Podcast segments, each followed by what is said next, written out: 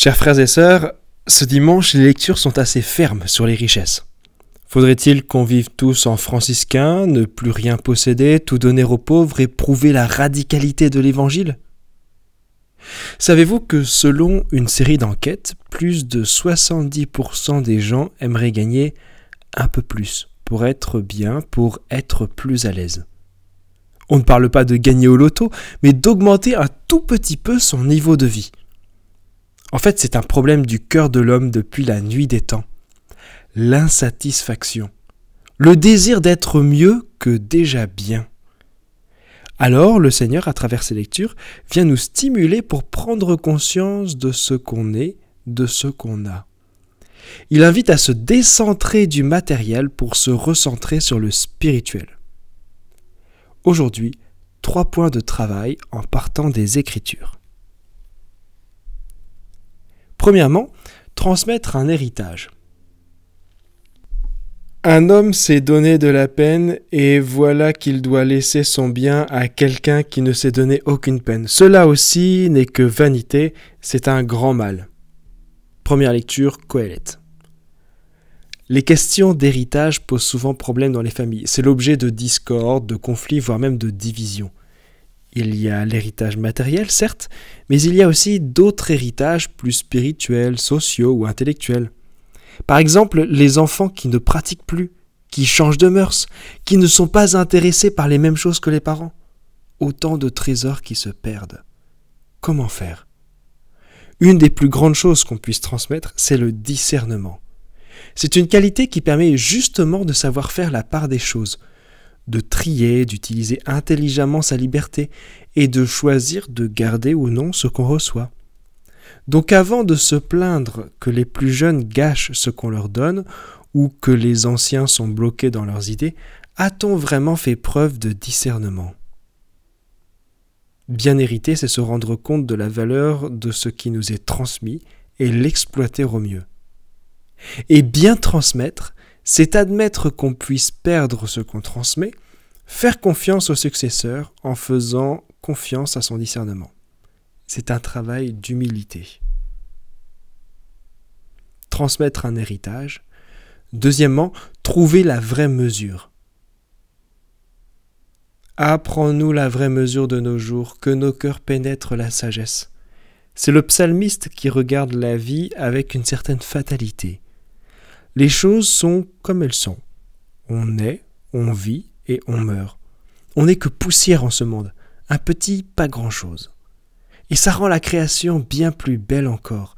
Dieu a voulu que nous, petites créatures, nous soyons aimés et chéris par lui, d'où l'intérêt de se réjouir et de s'émerveiller chaque jour de cette petitesse.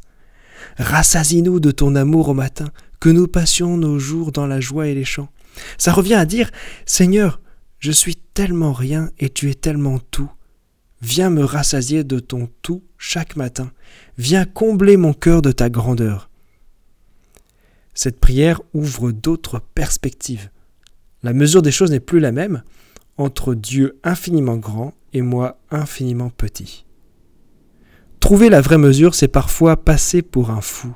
On a des milliers d'opportunités qui se présentent dans la vie, mais valent-elles toutes la peine d'être saisies?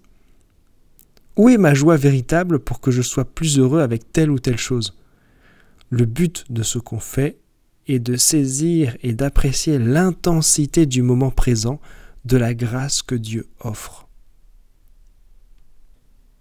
Transmettre un héritage, trouver la vraie mesure et troisièmement, se dépouiller du paraître. Gardez-vous bien de toute avidité, car la vie de quelqu'un, même dans l'abondance, ne dépend pas de ce qu'il possède. Jésus dans l'Évangile. Jean-Jacques Goldman le chante dans une de ses chansons avec cette expression J'ai donc je suis, qui reprend le fameux cogito de Descartes Je pense donc je suis. Notre société pousse à s'identifier à ce qu'on possède, on peut sourire en voyant la manière dont les ados s'habillent pour exister aux yeux des autres. Mais n'avons-nous pas chacun des bons principes qui nous permettent de briller auprès de l'entourage, des codes sur lesquels on ne déroge pas pour ne pas paraître ridicule, au risque d'en oublier la charité?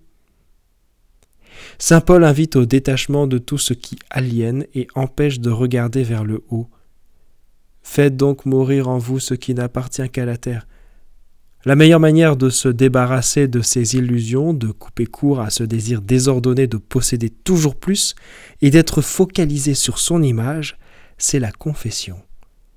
La confession, c'est l'enterrement de toutes ces illusions qui empêchent de regarder la vraie lumière, Jésus-Christ.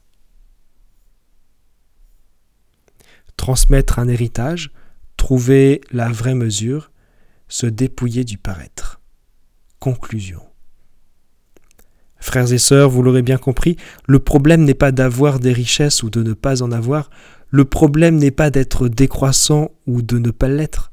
Le problème, c'est de lutter contre cette tentation de l'insatisfaction permanente. Notre travail est de trouver un juste équilibre entre ce qui est nécessaire, ce qui est vital, et bien sûr d'apprendre à vivre plus sobrement et à partager. C'est le sens de l'écologie intégrale. C'est d'ailleurs le travail de la vie chrétienne, s'alléger sur terre pour mieux désirer le ciel. Faites donc mourir en vous ce qui n'appartient qu'à la terre. Vous êtes revêtus de l'homme nouveau. Prenons le temps cette semaine de réveiller l'homme nouveau qu'on a revêtu au baptême. Prenons le temps de cette introspection pour élever nos désirs et notre âme. Prenons le temps de recentrer notre vie spirituelle. Amen.